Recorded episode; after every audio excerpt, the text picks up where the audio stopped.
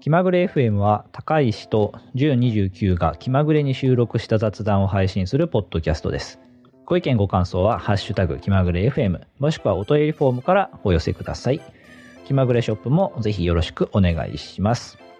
こんにちは、高石です。こんにちは、順29です。エピソード87です。今日もよろしくお願いします。お願いします。はい、エピソード86ではね、久しぶりのゲストとして常松さんに来ていただいていたんですけれども、おいえー今週のね、エピソード87でも引き続き登場して、えーもらい、もらっています。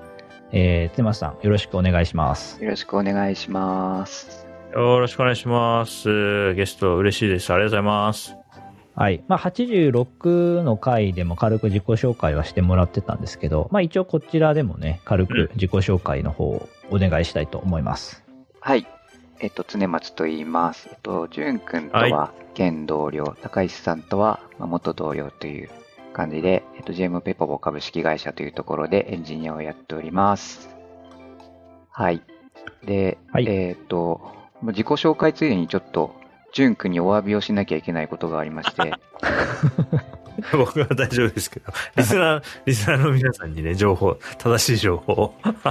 あの、前回そのナッシュの話をして、で、えっと、僕と淳くんが好きなチキンのトマトチーズがけが終売になってしまったっていうやつやったんですけども、あの、メールをよく見直してみたところ、その、豚の生姜焼きが終売になり、それの代替商品としてチキンのトマトチーズがけを指定しましたよっていう案内だったようで、あの、俺もそれを見て安心したという感じで、淳くんにおかれましてもご安心いただければなという感じでございます。はい。おわ、お詫びだ。お詫びしてて。お詫び案件が訂発生正し。しててお詫び申し上げますす。よかったね。これ、だって、これ動画だったらもう、謝罪してるサムネイルになってるそう ですねから。謝。罪っていうタイトルにしていや、よかったよかった。あはの、い終売になってないのは本当によかった。いやよかあったの、でリすスナーの方でね、もし、ナッシュのチキンのトマトチーズがけ、うん。大好きで、びっくりしたっていう人いたら、あうんの、安心してくださ い。終売しません。ということこれです。、あの一応公開日ベースで言うと、あの、訂正までに1週間かかってるから。そうですね。うん あいいですね。はそいの前にハッシュタグ込みで訂正されるかもしれないですね。終わってないですよとかって。あ、確かに。あの、エピソード86のデスクリプションに訂正文をじゃあ入れておきまあ、いいしですね。あの、助かバッるチリですね。た。はい。いいっすね、柔軟でね。はい。はい。で、えっ、と、つ松さんね、エピソード86の方でもちょっと軽く話してたんですけれども、まあ、気まぐれ FM 最初のエピソード、本当に最初のね、試し撮りからかなうん。全部聞いてくれていてあ、しかも、あの、ポッドキャスト自体それまでそんなに継続して聞いてなかったけど、こう、気まぐれ FM は継続して聞いていただいているという超ヘビーリスナー。はい。ということで非常に嬉しく思っているんですけれども、うんなんかこう、気まぐれ FM これまで聞いてきて、こういうエピソードが結構好きだみたいなのとかってあったりしますかそうですね。なんか、割とこう、他の人のお買い物事情みたいなのは気にはなってて、おで、うんうん。ね、あの、高石さんがあの、なんだっけ、継ぎ目のない靴下の話をしてたりとか、うんあったな。あとあの、マイバッグの話とかね、すごく面白かったりとかしてて、うんうんなんかその持ってるアイテムとか買ったものみたいなやつは結構好きでよく、あー。あの、よくというか楽しく聞いてますね。うんう。うんん。あいいことだな。嬉しいですね。買ったものエピソードは気まぐれ FM の中でも結構こう主要なコンテンツの一つと言っても過言ではないですからね。確かにね、僕らが買い物しなくなったらもう話すことなくなる可能性ありますもん ね。そうなんですよ。ありがたいですね。いやいいじゃないですか。嬉しい。他はなんかこういうエピソードも結構好きとかあったりするんですかなんだろう。そうだなあ、でもあの、漫画の話とか、あーね漫画最の話近も割と多かったですよね。そうそうそう確そかううに。ん。このちょ間くちょねく、やってますね。うん、そうそう。漫画、二人とも漫画、多分、そんなに共通の話題ない、ないっちゃないんだけども、 あの、漫画の話はお互いいろいろあるんで、ね。そうで。すね。うん。ありがたいっすね。いいですね。ありがとうございます。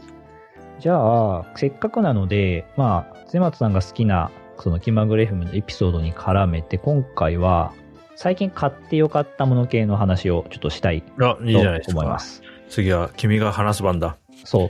末松さん、最近何か買って、こう、これ買ってよかったっていうもの、ありますかの前回もちょろっと触れたんですけど、その夕食に今、鶏胸肉、蒸し鶏みたいうんなうんのうんを大量に連成しており、あそれのまあ要になってるのがボニックっていうあの低温調理器なんですけど、うんうんうんうん。多分これ、どれぐらいだろうな、1、1年がいかないかな、発売されて、あの、クラウドファンディングでうんうん出てるタイミングから、まあ、目をつけてて、で、もともとそういう感じの予定で使おうと思ってたんですけど、なんかまさに狙い通りに使えており、うん非常に便利に使ってますね。なんでこれが割と、おううん、今年買ってよかったもの、ベスト3ぐらいに入ってくるんじゃないかなっていう。あ、結構上位だ。おやばいですね。おーまあでもボニックいいっすよね、うん僕もあの鶏胸肉茹でるのに同じモデルを使ってますけど、まあ、簡単に操作できるし、うん、とてもいいなと思ってますね良さそうだな、これなんかな。あんまりこ興う味あるんだよな。手間がないんですよね。その、お湯張って、その、まあ、ボボニックって棒状になってるんですけど、これをぶっ刺して、で、その、設定温度になったら音が鳴るんで、そしたら、こう、あの、真空パックされてる鶏胸肉を2個入れて、で、時間、まあ、3時間くらいでできるんですけど、まあ、その3時間別にやることないし、ほったらかしておくだけっていう感じなので、そうですお手軽ねだし、火を使わないし、安全みたいな。うんああ、いいっすね。令和の料理って感じがするわ。うん洗練されてる。鶏胸肉以外にも何か調理に使ってますボニックあまだ試してないんですよね。なんで逆になんかおすすめとか使い方あったら教えてほしい。あーやっぱローストビーフですかねあー低温調理といえばといえばって感じするね。はいローストビーフのイメーロジあーるストわ。ビーフはうまいっすああ、はあ、はあ。じゃあぜ割ひやとってみてほ簡しい。単にできますなんか、ちょっと豚とかだとね、うん赤く残ってると怖いんで、まあやっぱ牛で、うん、ローストビーフが一番おすすめかもしれない。同じような要領でいけるんですか何肉でも OK みたいな感じ。ああ、多分いけると思いますよ。あのー特にローストビーフ系だと、ボニックの、あのー、冊子とかついてきてたと思うんですけど、うんあとあの、ボニックの公式サイトのレシピみたいなのにも結構いろいろあるんで、なんかその辺参考にして、で、温度とか時間は本当に、あのー、冊子とかに表があると思うんですけど、それ見ながらやれば大体できますね。うんうんうん。牛肉ちょっとチャレンジしてみようかな。いや、良さそうっすね。楽しそ本当にボニックね、僕も、まあ、と買って届いたのは去年なんで、今年買ってよかったものじゃないですけどね。う。うん。最近買ってよかった。うん、いいっすね。今よく年使もってる家電の一つですね。活躍してるわけですもんね、今年ね。他何かありますボニック以外になんか、これ使ってるよとか。あとはですね、あの、財布をお、買いまして、いいですね。財布トーク。あ、出た。気まぐれ FM っぽいわ。財布の話始 まった。あの、こう、割とこう、ミニマルなものが好きなんですよね。で、えっ、と、はい財布いろいろ試してて、この2、3年くらいで多分3つぐらい買ってて、妻にまた財布買ってんのとかって言われたりするんです けど、そうそうあの、エンドゲームの財布が見つかりまして、おで、ー。それを、あの、まあ、同じモデルの違うバージョンみたいなやつを使ってるんですけど、1年ぐらい、ヒトエっていう、シリンクスっていう、もともとそのオーディオメーカーみたいなところだったんですけど、まあ、その革製品みたいなのにも進出して、で、それがもへーう、バカ当たりしてるっていうのがあって、あ、でそうなんだ。へは。そこのヒトエっていうシリーズ、ヒトエフォールドっていうのの、まあ、アリアっていうんうんう薄い、一番軽いモデルみたいなのを、うーん。使ってます。で、これがなんか、あの、留め具とか金具とかが一切ついてなくて、うん。で、えーっと、革もなんか、一枚の革から作ってますみたいなやつなのかな。で、え。へえそ。のあ、それで一重っていう名前なのか。ははで留め具がない代わりに、そのカードホルダーのところに、まあ、引っ掛けるみたいな、端を引っ掛けるみたいな感じで留めるみたいな。で、うん。カードも6枚ぐらいしか入んないし、コイコインも10枚ぐらいって、お札もあんまり入れすぎるとあれですけど、まあ、10枚ぐらい入るのかな。っていうのを、まあ、割と最近愛用している感じですね。ほうほうほう。ええな、機能的にすごい洗練されてる感じしますね。財布のタイプとしては、2つ折りの形状といえば形状ですかね。そうですね、二つ折りですね。革が結構良さげですよね。その写真で見てるけど。そうなんですよね。なんかあんまりそんなに革のことは詳しくないけど、なんか見た目上質な感じしますよね。何の革だろう。ねえ。あと、空張りも結構あるんですね。うん。仕様が載ってない。今、注文すると、うん来年2月に納品予定なのかな結構人気で、1月分まではもう出てきっちゃってる感じですね。うん、すごい。タンニン、タンニン、な、なめし側ええなんかエイジングすると、この表面のあの白っぽい、銅とかが載ってるんでしたっけね。そうですねこういうのがあって、うんそれがなくなって、結構ツヤツヤした表情が出てくるっていうような、そういうエイジングができるそうとな。んですよえで、なんか、これ、完全に余談なんですけど、あの、デザインに黄金比が使われてるみたいな感じのああ、ー、書いてある。おあーって、うんで、これ あの、完全に、ジョジョのスティールボールラン好きの人な ら、この良さが分かってあもれらえ第る。 7部。第7部じゃないですか、これなるは。ほどね。確かにね、黄金比がもう隠すべくもなくね、やってますって書いてありますね。あ、あった。自然の摂理にのっとったデザイン。フィボナッチする黄金。うん。これすごいっすね。あー面白いっすね。こう、あんまりこう、物をお多く持ち歩きたくなくて、で、財布もなるべくシェイプしたいってなって、まあ一番最後にめちゃくちゃ気に入ったのがこれって感じなんですよ ね。へーえ、ここにたどり着くまで、あれ、何個ぐらい財布買ったんでしたっけ えーっとですね、何個かな。この2、3年ぐらいで多分3つぐらい買ってま すね。うん。なかな か、なかなかこう、迷いに迷い。ねたどり着いたたどり着いたうん。あ、でもなんか、オフィスで、なんかね、出勤してやってた頃一緒にランチ行く機会とかもありましたけど、その時あの、コインだけのやつとか持ってるイメージあるな、常様な。ああーあー、はいはい。あの、マネークリップとコインケースっていうので運用してた時期もありましたね。うんううんうん。ん、うん。なんかそのイメージはありますね。エレベーターホールで、なんか、あ集まってね、みんなでランチ行くって時に。確かに。うん、それ持ってたイメージ。ああ、でもこれすごいですね。な全然知らな僕財布全然調べてないし、なんかもう電車に乗らなくなったら財布のサイズとかもなんかもう、よ、何がいいんだかよくわからなくなってきちゃった から、最近一切調べてなかったですけど、でもこれはなんか単純に、うん、なんか持ってて気分良さそうだなって、こうう、ん。良さそう、良さそで、うん。みんなこう愛着を持って所持する系のアイテムに見えますう。ね。 5年、10年使いたい系のアイテムですよね、うんこれ。かっこいいですね。えー、いいなぁうん、高橋さん好きそうだもんな、こういうのな。僕ね、これ小さい財布めちゃめちゃ好きなんですけ ど、まあ僕は、あの、5年ぐらい前にエンドゲームにたどり着いたので、 ここ5年ぐらいはあんまりあの、さうん小さい財布事情を調べてないんですよね。 なるほどね。あの、まあ、欲しくなっちゃうしね、調べるとね。 そうそうそうそう、そうなんですよい。や、でもこれはね、かっこいいですね。うん一応ね、僕が使ってる、そのコンパクトな財布も紹介しておくと、うんえー僕はね、MPU っていうブランドのストラッチョっていうね、コンパクトな財布を使ってます。うん。これリンクは僕のブログのリンクだが、はいはい。製品のリンクもちょっとネタ帳に貼っておこう。これはもうずっと使ってんだね。いやこれは、ね、4年ぐらい使ってて、で、今年の頭ぐらいに、えーほぼ同じモデルに買い替えた、変えたって感じですね。いいっすえ上位ー、もじゃあもうそっか。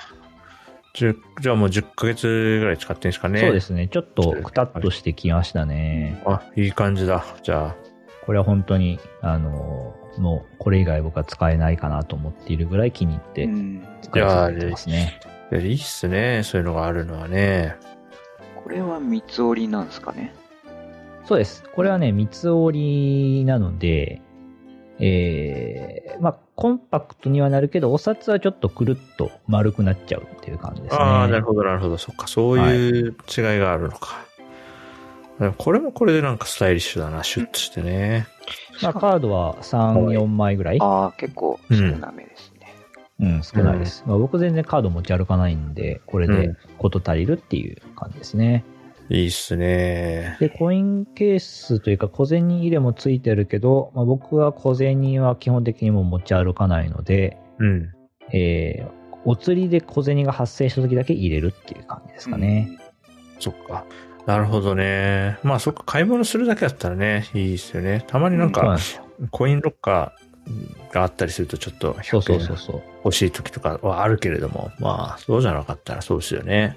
まあ、そういう時は諦めて両替します。ななるほどこれはおすすめだけど、なんかあまり話題にならない。うん。うん。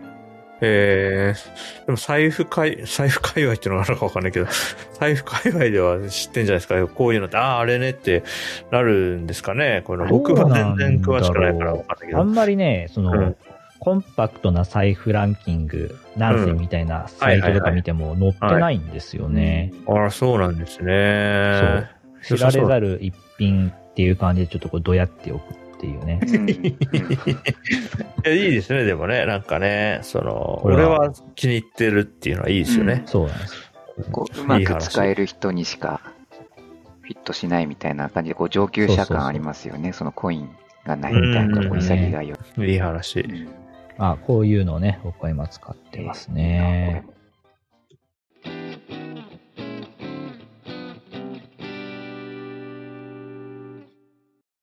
財布といえばですね、これ、ちょっと気になってるっていうのが最近あったんで、うんなはんいか、これもネタにしようかなと思ってて、はい。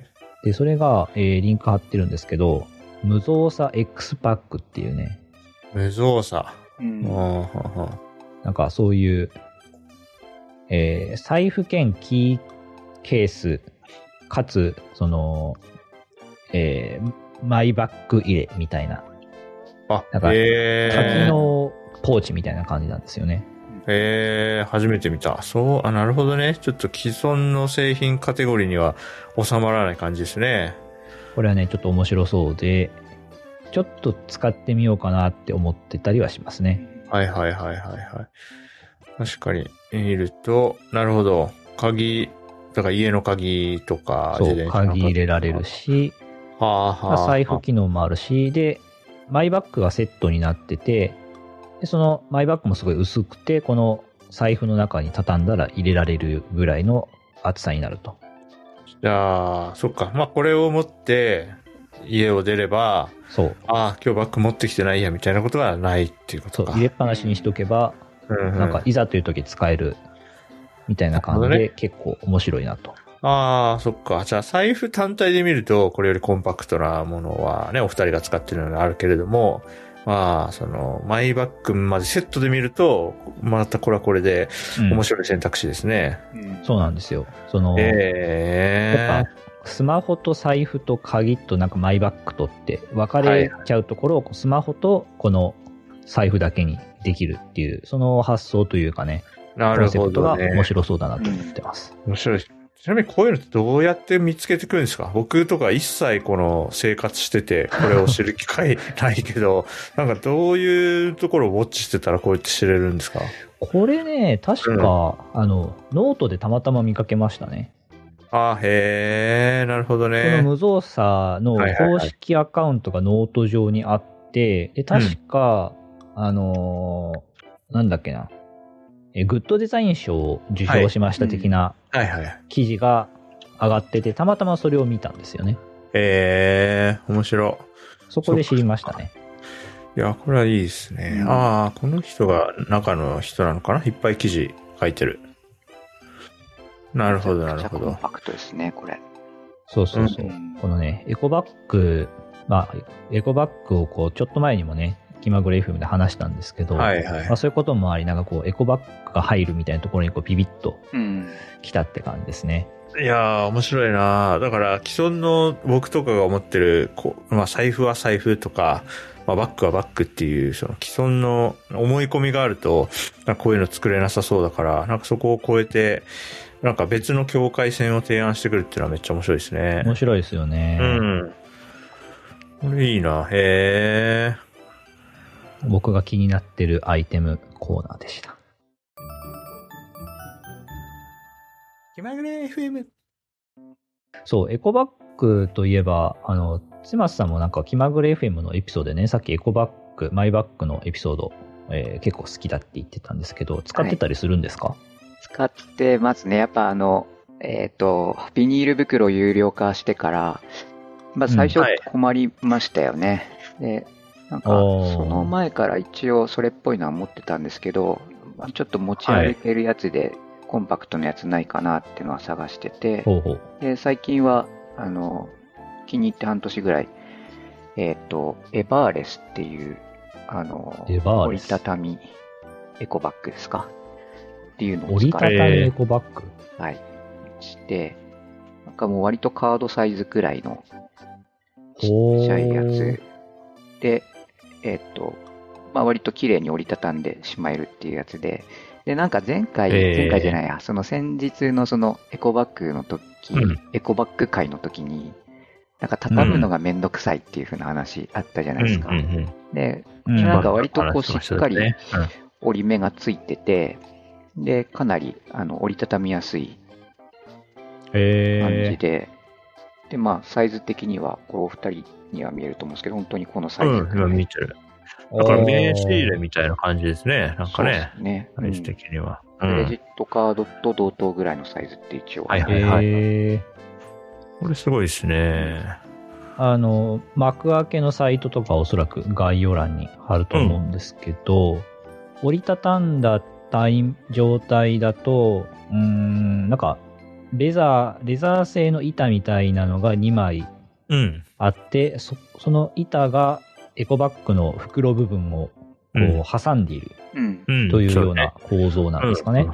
これレザーなのかなこれ何なんですかね質感ねには。プラスチッックなんですかプね。ラスチックっぽさはありますね。ああ、ちょっとじゃあ表面加工してあるだけか。え。うん。いやでもこれもすごいね。なんか人間のそのコンパクトにしようとする執念みたいなのね、財布にも感じたけど、これもすごいですね。すごく小さい。そうなんですよね。このサイトにね、畳むステップが書いてあるんですが、はい。えーこの板、板状にその板が2枚あるんですけど、片方を持って、で、うんなんか手でプラプラやると、自然と、その、折りたたまれて、うん。えーなんかこう、た畳みやすくなるうん。表現が難しいな。うん。難しいですね。うん。まあでも、サイトのなんか写真とか動いてる様子見るとすごいイメージはつきますね。うんうんうん。こう最終あーい的いになこう長めの蛇腹状になって、ではい、そはいれはいをはいこうカード型に、またその形状記憶というか折り目がついてるところにしまっていくと、うん。ピッとこう畳めるっていう感じですね。じゃあ畳もうと思ったら自然と元の形に戻ろうとするように折り目がついてるんですね。なんか割うんうとんうん半信半疑だったんですけど、この畳む3ステップ言っても、結構はいはい。持ってるところ ある商品とかもあるじゃないですか。こんまあなあにりま上す手ねに畳めねえよみたい な。これはもう半年以上かなりヘビーに使ってますけど、そのなんか折り目がなくなるとか、あの、商品説明通り畳めないみたいなのはほぼほぼなくて、うーん。耐久性も高いし、結構気に入って使ってますね。いいですね。半年がっつり使って、ね、うんうんまあ小さくて、まあ薄くしようと思ったらその分耐久性が犠牲になるようなところあると思うんですけど、うん、なんかしっかりしてるんだな。まあでも胸ポケットに入るぐらいだから、これなんか本当にね、ちょっうと、んなんか、カバン、薄めのカバンとかもね、入れておいて、なんか邪魔にならないっていいですね。良い。ありがとうございます。これは初めて知りました。二人ともこういうのよく見つけてくるな。なんかこう、なんかあれなんですよね、その、ちっちゃいものとか、ミニマムなものをこう、うん。詰め将棋的にそういうのをこう、見つけていいのに置き換えていくみたいなのが結構楽しくて。うん。わかる、わかる。る わ。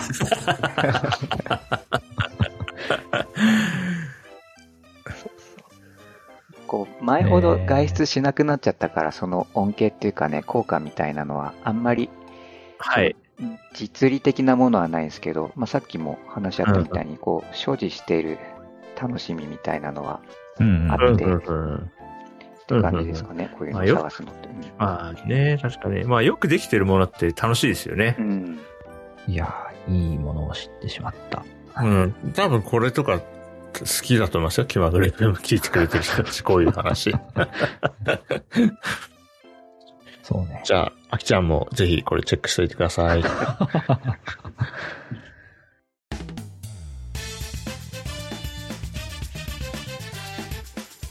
気まぐれ FM。ちなみに、じゅんさんは最近買ってよかったものって何かありますかそうっすね。まあ、いくつかあるんで、まあちょっと今日のネタ帳にいくつかあったんだけども、どうか一個だけ喋ろうかな。えーっとね、今日この後、これを持って外に出ようと思ってるんですけど、最近あの、ドローン買ったんですよ。おー。あのー、那須塩原市、まあ人あんまいなくて、バーンとした景色が多いんで、これ空から動画撮ったら気分いいだろうなと思って、ほうほうほドローン買って3日前ぐらいに届いて、で、充電はもう全部しといたんで、うん、この週末に晴れたら、とか晴れの日があったら出かけようと思ってて、まあう。今日晴れたんでえこうやったらちょっと牧場なのか、ちょっと山の方なのか、あとは紅葉してる、ほね、林とかあったら、ー、ちょあっあ、といいで休す撮ね。やってみたいなと思ったけどね。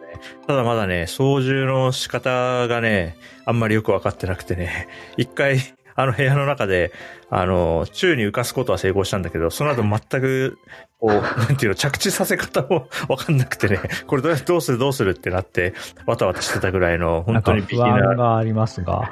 うん、だから、ちょっと、場合によっては、行き、も、これを持って出てくけど、帰りにはこれ持ってないかもしれないから、 ちょっとそ、少し、マニュアルとかに目を通した方がいいのかなと思ってますね。なるほど。まあ、これ買ったばっかりなんですが、あの、撮影がうまくできたらね、その話とかまた、こ気こでになりできてまるすね。と思ってます。結構飛ばせる場所は多いんですかドローンってなんか国内だとなかなか飛ばせないっていう話を聞いたことありますけど。ああ、そう。で一応調べたらね、今2021年時点では特に免許とかなくて、まあ、気をつけてやりやぐらいのことしか、あ、そうなとんしかだ出。てこないんで、でへもーさすがにね、都内に住んでる時に、その家の近くで飛ばそうっていう気持ちにはなんなかったんですよね、うんやっぱり。多分飛行禁止エリアとかですよね。そうですね。で、まあ、家もあるし、けどまあ、でもこっちだと、車でちょっと行けば、まあ、なんだったら家のすぐ近くとかにも、もう収穫が終わった田んぼとかがあるから、まあ、そんなに誰かにぶつかって怪我させちゃうとかあー、そういう心配は全然ないなと思うので、で、だだっ広いところもあるんでね、そういうとこに行って、こう、初心者でもこう安心して飛ばしやすい環境かなと思うんで、ちょっと思い切って買ってみました。えー、じゃあ無事ね、あのー飛ばせたらまたその話も聞かせてほしいなと思います。そうですね。いい話ができるように、ちょっと遊んでみようと思います。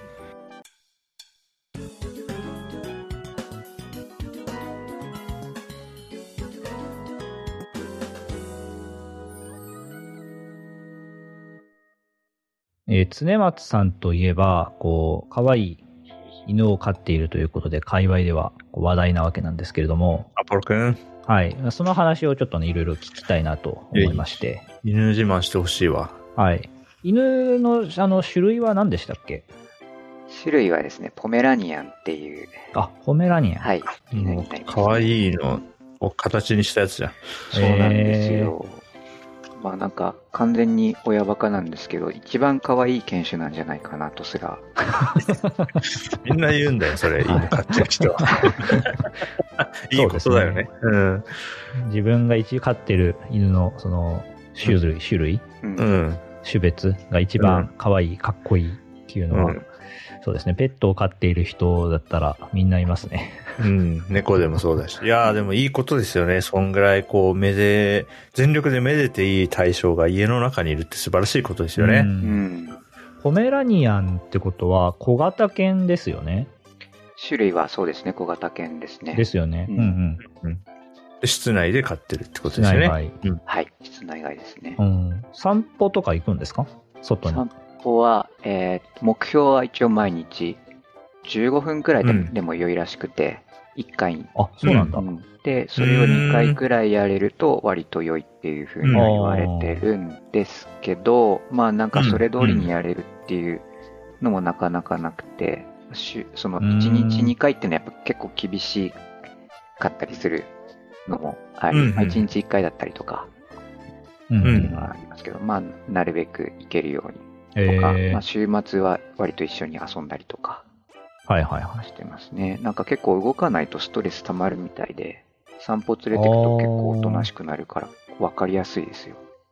えあー、あえー僕、犬飼ってるわけじゃないですけど、近所に、まあ、ある、い家じゃないけど、なんか、事務所、お店みたいなとこに飼い犬がいて、まあ、割と僕はコンビニとか行くときにその近く通るんで、なんかすごい機嫌悪い日と、めちゃくちゃ機嫌いい日あるんで、あ今日は散歩連れてってもらえなかったのかなって思うときありますよ。うん、すごい吠えてくる日とかあるんで。うん。いや、いいっすね、犬なぁ週末なんか出かけるっていうのはドッグランとか行くんですかドッグラン、まだドッグランレビューはできてないんですけど、あの、最近うんドッグ用のカートも買ったので、おう、へえカー。トカートってもうベビーカーみたいなもんですよね。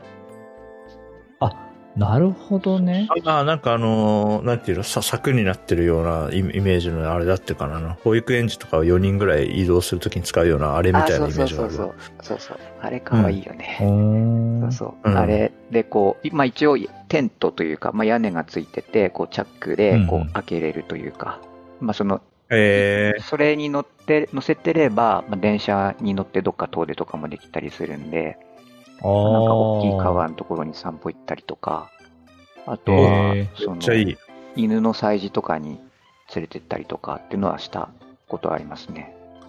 えー、そういうのがあるんだ。うん、いや僕ら知りませんでしたねいいな犬、結構在宅勤務になってから犬飼い始めた人も、身の回りでも何人かいたりして、うん、結構、その、単純にね、可愛くて癒しになるし、あと散歩に、ある種人間を散歩に連れ出してくれる存在っていう面もあるんじゃないかなそうそうそうですね。強制散歩存在みたいな感じですよね。確かにね。なんかもう夏とかだと、うん昼間とかだと暑いから散歩大変じゃないですか。うん。その、道路がね、かなり暑くなっちゃうんで、そうそうそう朝方とか、まあ、あ夜、日が落ちてかなるらほどじゃないと、ですよね。そう、この肉球の部分が焼けてしまうやといけうか。どする。だから、夏だったら本当に日が昇る前とかなると、4時5時とかになるし、ううん。ん、大変だろうなと思ってて。足があっちになっちゃうのかう。ん。日中はいけないいいな。ですね、夏は。やっぱりいけないですよね。うんうんうん。あ、そりゃそうだよな。うんなんか、犬グッズとかもあるんですかさ今日の買い物の話に絡めてですけど、これは犬、犬グッズで、これは買ってよかったなみたいなのってあるもんですうかん。いや、なんか完全に沼ですよね、犬グッズ。そうなんだ。まあ、その、 マストで必要なものと、まあ、その、うん。ウォントというか、まあ、あれば便利みたいなやつはあって、うんうんうんうん。うでん。まあ、そのイニシャルで結構買ったものとかは、その、カートはまあ、あったら良いんですけど、そのクレートっていうはいちゃんとこう、ハードケースのコンテナみたいなやつと、まはあ、いケはいージみたいなのとかは、まあ、あるはあって、あと、うんまあ、日常的に使って一番便利なのは、その、犬を散歩させるときにつなぐリードで、こう、うん伸びるやつですね、ワイヤーが。あああ、ー見かけるわ見たことあるね。うん。あれが、やっぱり便利で、えへえ。外に連れてっても、その近所がそんなに、あの、ゴミゴミしてないから、人も、人通りもそんなに多くなかったりとかして、散歩はしやすいんですけど、あの、たまにその紐を緩めてあげると、うん結構喜んで走ったりとかするんで、犬の動ける範囲でこう、ケーブルのなるほどね。伸びる範囲で勝手に動いて勝手に疲れるから便利みたいな。あ あ。なるほど。そっか、可変調のやつってことですよね。そうです、そうです。いやいや、いいな。あれ、まあ確かに散歩中で、うん、見かけるときはあるもんな。あれやっぱ便利なんだな。へえ。面白いな。犬グッズなんもわかんないから。なんかお気に入りのおもちゃとかあるんですか アポロ君の。アポロ噛む、とにかく犬噛むんで、あの、固めのものとかを割と与えてて、その、噛む専門のおもちゃが結構あるんですよ。有名なやつでコングっていうやつがあって、まあなんかへーひょうたんみたいな形になってる、えーっと、うんうんあれはなんだ、ビなんだろうゴム、ゴムみたいなのでできてるやつへーで、中に餌入れたりとか、うーん。ええ今調べたら出てきたわ。ええあ、こしれがつ割けとにも使えるんだ。有名ななるほどね。犬おもちゃ、代表的な犬おもちゃみたいな感じですね。へえ、面白い。いっぱいあるんですね。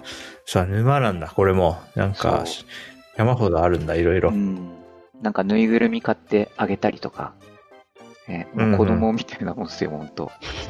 ああ、そっかそっか。何が喜ぶか分かんないですもんね。個体差もあるでしょうし。うんうんうん。買っても意外と見向きもしないとか、そうそういうのありますよね。あとなんか今後寒いかなと思って犬用ベッドとか買ってもめちゃくちゃかじるし、も う寝てくれよって、そこに寝てくれよって思って見てます、もうガジガジしてる。ベッド系は本当ペットあるあるじゃないですか。うん買ったけど使わない。なん かね、猫でも、あの、段ボール、買って届いたベッドの段ボールの方に寝ちゃうみたいな、こう、あるあるですね。やっぱりそうなんだ。まあね、人間がこうやろうって思ったとてね、そんなん知らんでしょうからね、向こうはね。。そうですねそれは面白いっすね。いやいやいや、ポロ君、そうそう。たまにね、あのーやっぱ在宅勤務やってると、あのー会社の人とね、ビデオチャットするときに、お子さんとか動物を見せてもらえるっていうのは、結構面白いイベント、あー楽しみなイベントの一つですけどね。やっぱ犬いるのはいいなって思いますね。毎度癒されますよ。うん。あれ、仕事をしてたら、なんかこう足元で構ってくれとか、あと膝の上に乗ってきたりとかあるんですか足元には来ますね。ここ、おー。後ろ足立ちでこう、なんていうんですか、登ってこようとしたりとか、あーはあはあはあはあはあはあ。膝はちょっと高さがあるから登れない感じですかね。スチェア座ってるとちょっと登ってくることはできないかな。うんうんうんうんうんうんうんうんうん。なるほどね。いや、いいですね。いいね。さっき、あの、収録前に姿を見せてもらいましたけどね。可愛いポメ可ラ愛ニいアン。ですね、ポメラニいいアでンす。ね。うん。素敵。なんか仕事中そのぐらいの感じでこう足元でに来てたらビデオ会議中とかにこうちょっと見せてうん。和ませるとかできますけど、うん。そういうのがないとなんか家に動物がいてもできないんですよね。うん、 そっかそ っか。うんうちは猫が一応いますけど、うんうんなんか仕事してる時はほぼこう近づいてこないんで、ああ、そうなの。物分かりがいい。邪魔されないですね、仕事を。ーうんあかま、かまちょじゃない感じの猫なんですそうなんねで。あええ面白なんでビデオ会議に登場することもほぼなしっていうね。い。ええじゃあ気づかれてないかもしれないですね、猫がいるああ、それはあるかもしれないですね。いや、でもそれ家によるな。だからその、やっぱ同僚によっても、ずーっとうろちょろしてるあ犬あ、猫もいれば、全然、こう、出てこないのか、そもそも確かに。空間を分けてるのか、まあ家の方針とかもあるんでしょうけど、はいはいあそこ結構差があるから面白いもんですね。結構ね、あとやっぱその動物の個体差もあると思うんで、うんうん、うん、うん。まあ、ここはすごい分かれると思いますね。うん。いやー、面白い。僕もどっかの段階では、まあ、しばらく僕は引っ越ししながら暮らすから、直近ではあんま考えてないんだけれども、まあ、老老後とか犬飼い飼う日が来るかもしらんからな。面白いです話、参考になります。結構犬飼ってる人がね、身近に多いんで、なんか飼うときは参考になる話とかいっぱい聞けそうですね。うん、うん。楽しみ。うん、ぜひぜひ結構相犬談いねただけれ、ば飼うとき、やること多いですからね。うん、うん、うん、うん。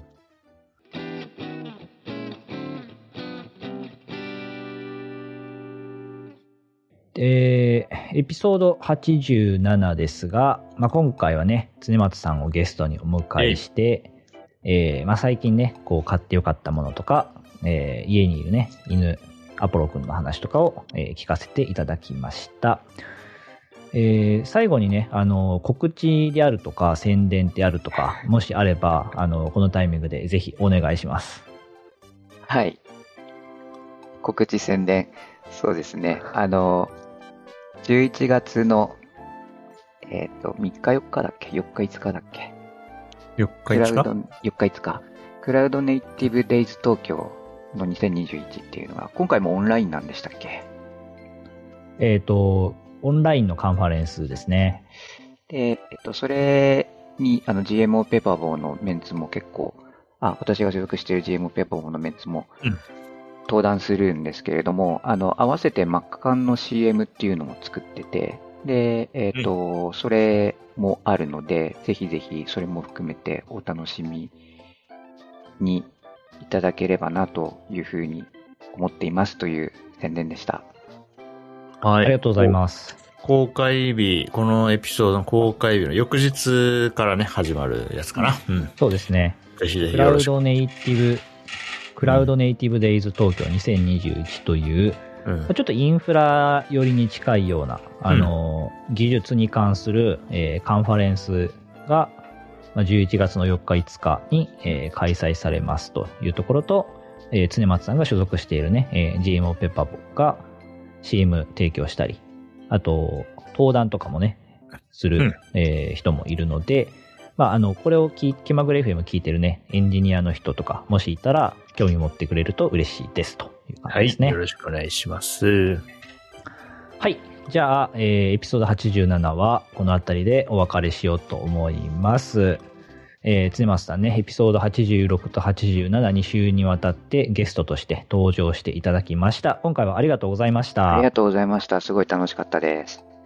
はい。また遊びに来てください。ありがとうございます。ありがとうございました。それではまた次回お会いしましょう。バイバイ。